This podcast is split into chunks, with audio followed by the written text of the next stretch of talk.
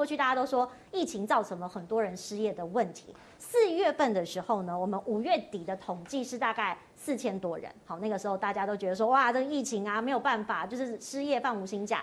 现在最新的统计到八月底已经呢攀升超过五万人了。那我相信放无薪假的可能不只是个人，有时候是整个家庭都在放无薪假，因为他可能没有实体的需求了。所以这个时候，政府就推出了一个所谓的劳工纾困的贷款。那你可以想哦。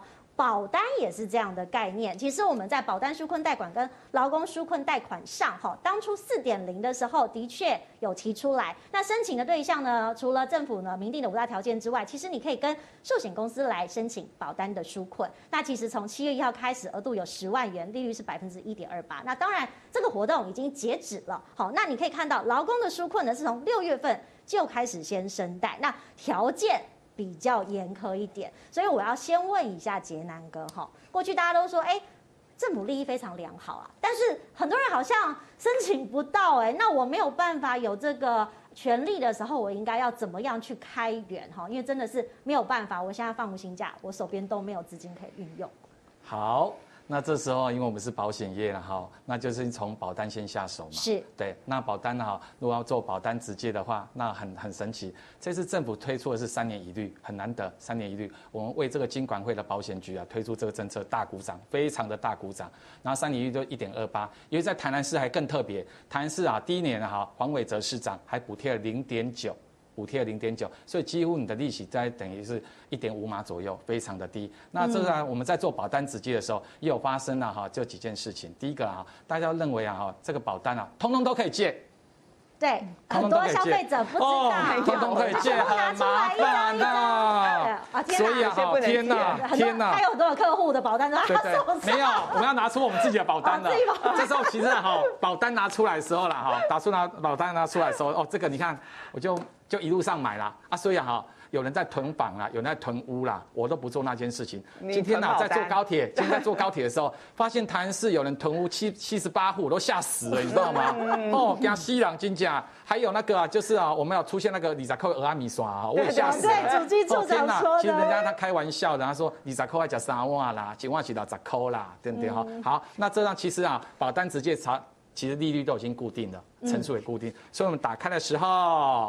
我们就有一个就是保单啊，就是约定的条款书都已经在里面，所以你回去可以约看一下。然后最后啊，你要有一张解约金表，你要有解约金的，也要解约金的才有借款保价金，对不对？所以其实保单最后那所以啊哈，所以这很神奇哦，这个保单啊，这个保单里面，所以经常有客户来，客户都讲一句话了，哎。为什么我这么多张保单都不能借？其实就是满手的医疗保单，对，还有健康险保单。好，那这只要就要跟到大家报告一下，那些保单为什么没有解约金？因为它有三个字叫做脱退率，嗯，脱衣服的脱，退掉的退，脱退率，我就把它叫做叫做什么，知道吗？脱对保单的费用，拖对保单，中途你可能买了这个东西，它已经设定好，我们要走到终点二十公里，十五公里走了，我也不退你钱；十公里走，我退你钱。那有人会早走吗？对，我早走就是喝咖啡走了。那有人是不要这张保单，所以用拖退率，所以他就没有了。所以这样我们在做借款的时候，它非常的简单，它也不用连，它也不用连征啊。验利险我们不用，然后我们每次要去贷款就要联征，也不用手续费。你可以今天早上借，明天早上还都可以。那最重要要三个风险，我们要提醒大家一下，这个非常的重要，这个非常重要。第一个，我们的保单啊，借给你钱，我们不会再去做催收动作了，我们都不会去催收，因为它是你自己的本金，你自己的本金，所以你借走了哈，我就按照我们的约定来加计利息。好，那第二个哈，就是如果如果你借了你又不还。我们也不会催你啊，所以到时候你的保障可能会缩水，可能到时候你领的钱啊，会变少，对，还有保单呐哈，最重要是担心啊，你借的太多了，借到一定程度的时候，保险公司没有那个钱可以帮你去做保障计划了，那所以我们会在三十天内通知你，叮咚，你的钱不够用了，你的钱不够用了，那所以啊，这时候你就要在三十天内解决这个问题，嗯，那如果没有解决这个问题的话，保单会进入停效，不用担心，金管会有一个佛心政策。如果一旦进入停效之后，六个月内你只要缴完缴钱进来，缴完之后它就恢复正常，不用告知。嗯，然后可是第七个月到第二十四个月的时候就要采告知为行为，你要告知完之后有保险公司同意，所以不要轻易让你的保单做停效。所以我们在做保单的借款的时候有几个做法，有几个做法。第一个，先借台币再借外币，嗯，先借台币再借外币。然后先借终身，再借定期，这个非常的重要。如果没有做好这个啊哈，还有最重要，如果我们有低利的，就先借借低利。对，当然了，越利息越滚越多。对啊，所以你要，如果你手边都是满手都是美金保单，可能你就要担心一件事情了，可能这时候你要应急的话。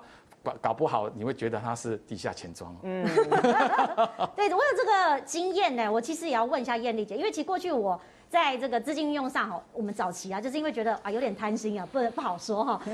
美金的利率真的比较高嘛，所以我们当时就觉得说，哎，买美元的保单真的是比较划算。但没有想到，真的其实大家都会遇到有急用的时候，你去借的时候，有时候保单直借，哇，这个实在不是很好借，因为借了哇，觉得利息的压力非常的大。对，就跟这个杰南哥讲的一样。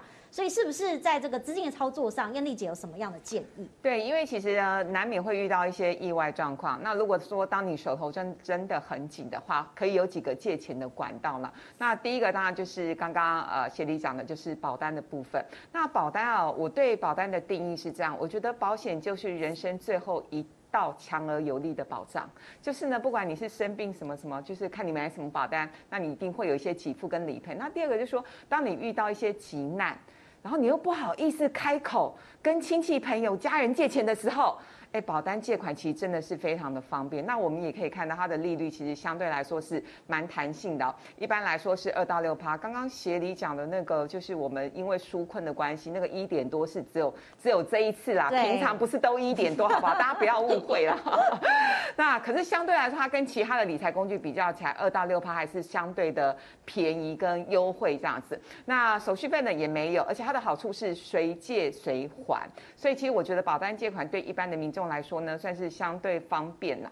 那呃，相较之下呢，像小额信贷，小额信贷它的利率就比较高了哈。一般来说大概是四到八趴，呃，手续费是有的。而且呢，如果说呃时间到了你没有还的话，银行哦照三餐打电话给你，他会一直催催款。对，嗯、那甚至呢，如果说你实在是没有能力还的话，其实廉政中心上面就会发生比较大的重大的信用的瑕疵，所以这个部分大家要注意一下。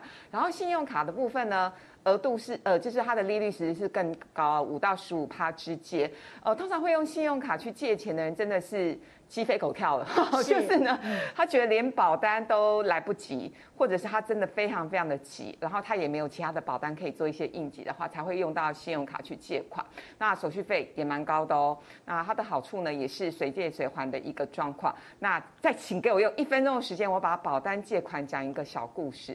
我妈妈这也是一个真实的故事。我妈妈呢，其实呢，她有入股那个安养中心，那当十年前入股的。那其实我一直很好奇，她怎么会有。钱去入股安养中心。后来上个礼拜我跟我妈聊天，我说妈，那你钱到底哪来？因为算是业外的投资嘛。那就主要是因为当时他的朋友要成立安养中心的时候资金不太够，然后就找我妈妈来合伙。